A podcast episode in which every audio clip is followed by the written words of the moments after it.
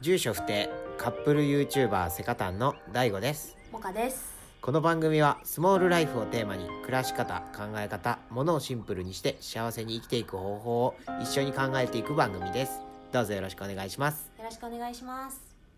スモールライフラジオ第36回本日のテーマはコーチングを受けてみてということでお話ししていきたいと思いますはいまあ俺ら最近今シェアハウスに住んでるよねうんで結構学生も多い若いシェアハウスだよねうんうんまあいつもにぎわっててワイワイ楽しく過ごさせてもらってるんやけどもうん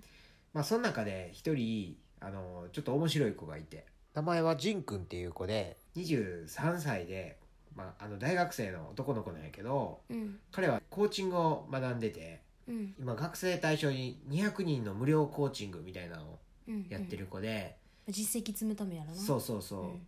で、まあ、俺らもそのコーチングって何って聞いたら、あの、いや、受けてみますっていうことやったから、うんあ、じゃあぜひっていうことで、うんあの、今回コーチングを受けてみようかなって思ってんな。うん、うん、人生で初めてやなうん。まあ、その子のツイッターとかは説明欄に貼っておくんで、もし興味ある方は、あの、見てみてください。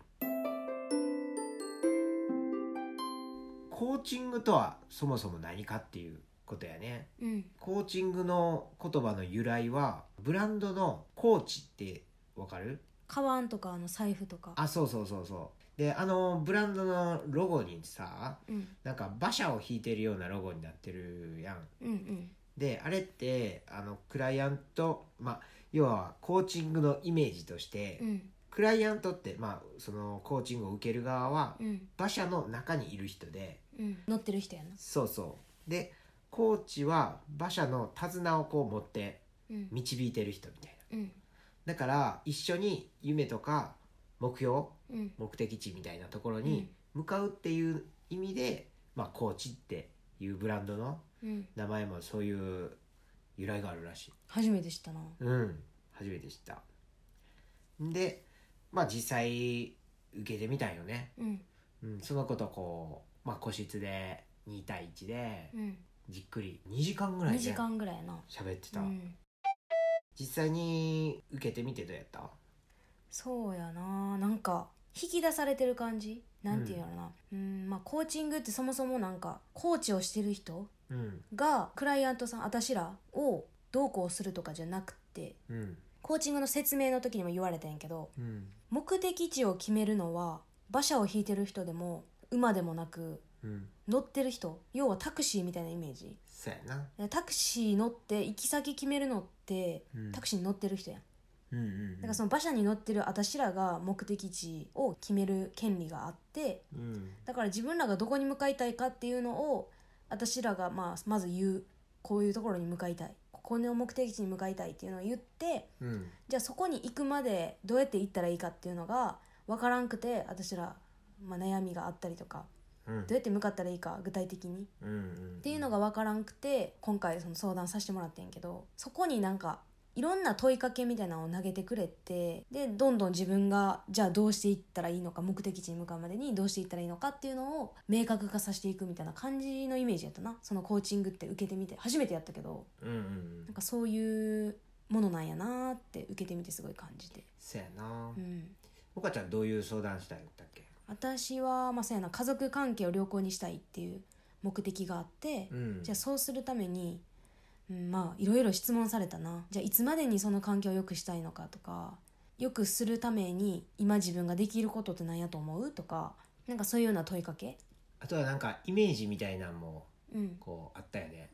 なんかそういううんもし良好になった時にうん例えば家族さんはうんどんな表情をしてますかとかうどんんな風にモカちゃんに言葉を投げかけてきますかとかうんうんそれに対してモカちゃんはどんな風に返しますかみたいうんなああそうやななんか成功するイメージっていうのをまず持たせる誘導でねこそうやうななんていうかねそれこそコーチングっていうんやろうけどそれがうんうんこう持たせて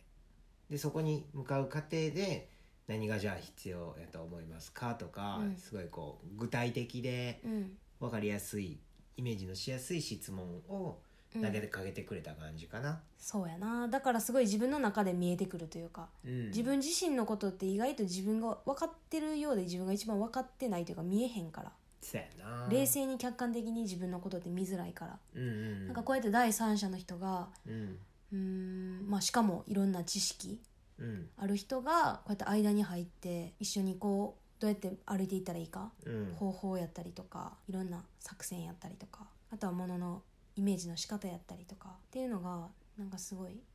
明確になったというかそうやね分かって実際今じそのコーチングで教えてもらって自分教えてもらったというか自分でその見つけ出したや今できることっていうのを今も実践実際してたりとかもあって、うんうんうんまあ、家族環境をいいものにするためになうんうん今できることっていうのは。そうやなうんなんかすごいこう優しくこう話も聞いてくれるし、ううんまくこう引き出してくれる感じがしたようんうんね、うんだから実際に俺ら二人で結構いつもさうんうんあの相談したりとかさ、うん話し合ったりもするけどなんかいまいち答えが出ずに、うんモヤモヤのまま終わるって結構あったやんそうやな論破したりとかな、論破し合って喧嘩になったりとか な、それこそな、うん、でもやっぱりその中立的なというか、どちらかというとこう応援者的な立ち位置でのうん第三者が、うんそうやってねアドバイスだったりとか、うんちょっとした考える質問をくれることでうんすごい頭の中が整理されてうんよりいい方向になんか導かれるそれがなんかコーチングなんじゃないかなって思う。まあそうやな実際大ちゃんはそのコーチング受けてみて、うん自分のどんな悩みを相談してうんうんうんでなんかそれをコーチング後はどういうふうに変化してたかみたいなあー俺はなんかやっぱり YouTube よね、うんを伸ばしていきたいとうんいうふうなことで、うんじゃあ YouTube ってそもそもどういう目的でやってるんですかとか、YouTube を伸ばした先に何がありますかとかうんどういう人に届けたいんですかとか、うんまあ、ごくごく初歩的かもしれんけど、うん一番大事なうんことを質問投げかけてくれてうん改めてこう考え直すうんきっかけにもなったし、うんで受けた後はうんなんかすごいやる気に燃えたというあーやる気がめちゃくちゃ燃えたぎってきたみたいな。うんうん感じ目標もで、あのー週に2回はあの更新しようとかさうんうんなんかいついつまでにチャンネル登録何万人目指そうとかさうんそういう具体的な目標も立てれたし、うんそれに向かってあとはやるだけやなみたいな、うんなんかそういうモチベーションにうんしてくれたかなって思う。うんでまあ具体的に今後の人生にどう生かしていくかなんやけど、うんもかちゃんはなんかアドバイスというかうんさっきもちらっと言ってた日記をつけるって言ってたんだっけ、そうやな今実際やってるのがうんえーっとまあ家族関係良くしたいけどうーん、まあ、自分の感情にもこうやって波があったりとかでうんなんか実際どうしたらいいかわからんって感じでモヤモヤしてたんやけど、うんまあ、その自分の頭の中の整理っていう意味でもまずはこう紙に書き出すっうんていうのが自分でもなんかいいんじゃないかなって思ってうんうんなんか自分の頭の整理にもなるしうんあとは感情を吐き出すっていう意味でも紙に書くっていうのはいいなと思ったから毎朝ま私ら瞑想を毎朝5分間やってるんやけど、うん瞑想後にすぐノートに向かうという、うんうんまあ日記的な感じでうんどんな感情やったか前日のことやな前日のことを次の日の翌朝に書くって感じ、ああ、うんなるほどうね、ん、もうその思いをそのままそのまんま飾らず、ねうん、基本それは公開するわけでもないし自分だけそうそうそないしまあ俺にちょっと共有してう、うん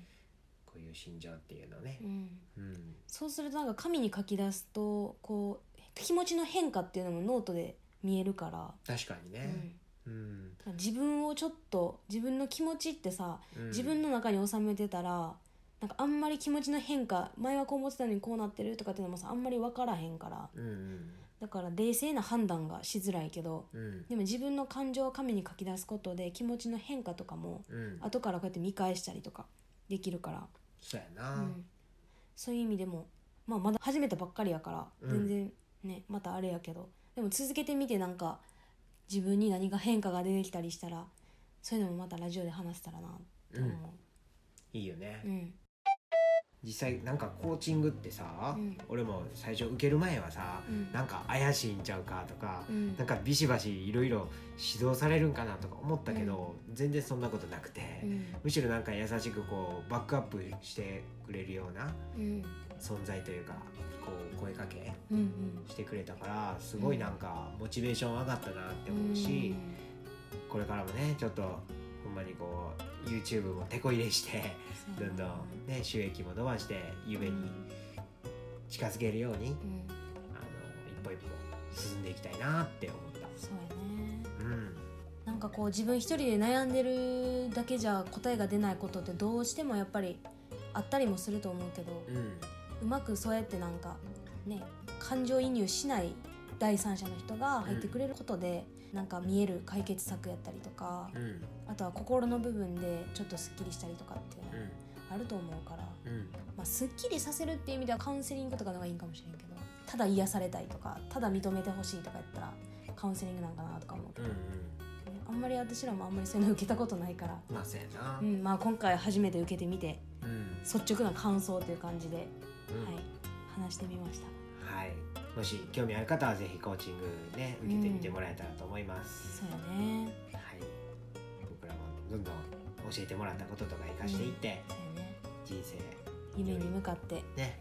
ステップアップしていけたらと思います。思います。はい。ということで今回はコーチングを受けてみてというラジオを撮ってみました。はい、今日もありがとうございました。ありがとうございました。